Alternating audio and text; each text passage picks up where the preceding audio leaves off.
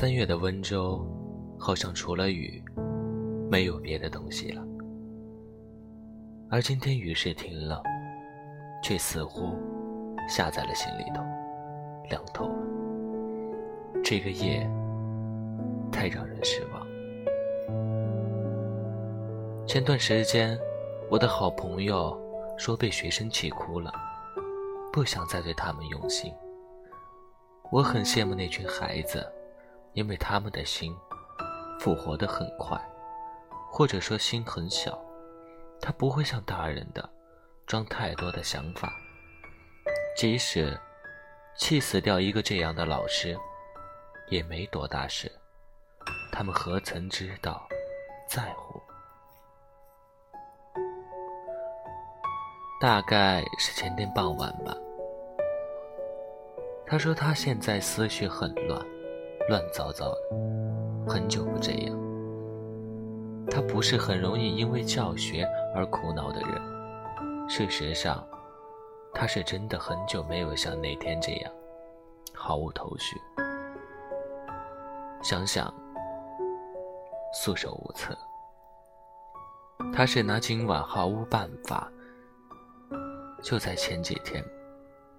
他刚接受到朋友的忠告，说某位孩子知识装得多，涉及面广，就是不系统、杂乱，需要好好引导。而最该引导的，是他的态度。是啊，看看这孩子，唯我意识太强了，将来的日子里。弄不好很容易崩溃掉吧？他思虑了很久，晚上最后几分钟，他们点火过了头。他不知道这样是对还是不对，但是话都说出去了。好在他没有动手的念头。其实看来这几年教学也算是修身养性了吧。他说：“那年在江苏，那群孩子被他吓到了。第一次打学生，也发誓是最后一次。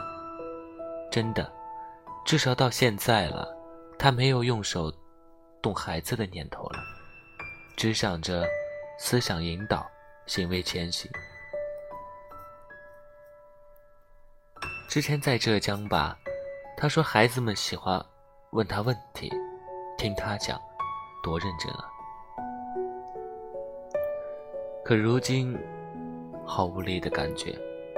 即使动手了，也并不表示他没有了办法，没有了期望，反而不想说什么才是最真的无可奈何。后来他回想那个被打过的胖小子，后来认认真真的学习，对他亲近的不得了。他哭，是因为他知道疼和错。他哭，是怪自己下手太重，怪自己是没有办法的新老师。反思，是每一个老师都会做的事。找方式方法，也是老师常做的事。可是，孩子你的呢？原来是他的因，他也只能给自己找了这么个原因。他找不到了，就像头上滴到的那颗雨珠，它到底是从哪儿掉下来的？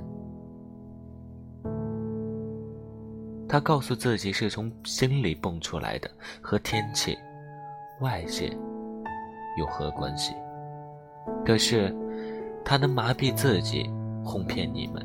睁着眼说：“对，孩子们就这样对待课堂，对待授课老师，对待身后的父母，对待你们的未来。”他做不到。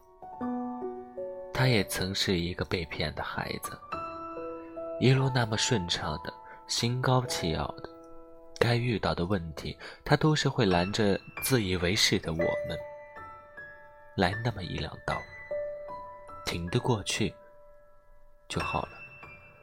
可是挺不过去，也就沉沦了，那太恐怖了。他遭遇了，他想起了，他害怕。孩子们，你们遇到的积极向上又不计较你们分寸不分的人，那只能是你们的父母。可是，你不可能真的只是求得父母庇护，你们也不会甘心守着不动。当你们走出了庇护所，外面的人大多也是觉得自己了不起的呢。你们个个了不起的碰在一块，会是怎样的场景？你想过了没？天外有天，人外有人，一山比一山高。或许你们不会想。因为我们也是被践踏了，被生活耍过了，才看不下你们的热闹。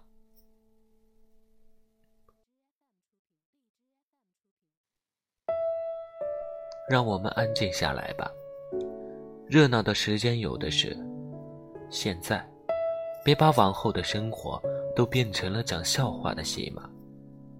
尊敬一下时光，少壮不努力，老大徒伤悲。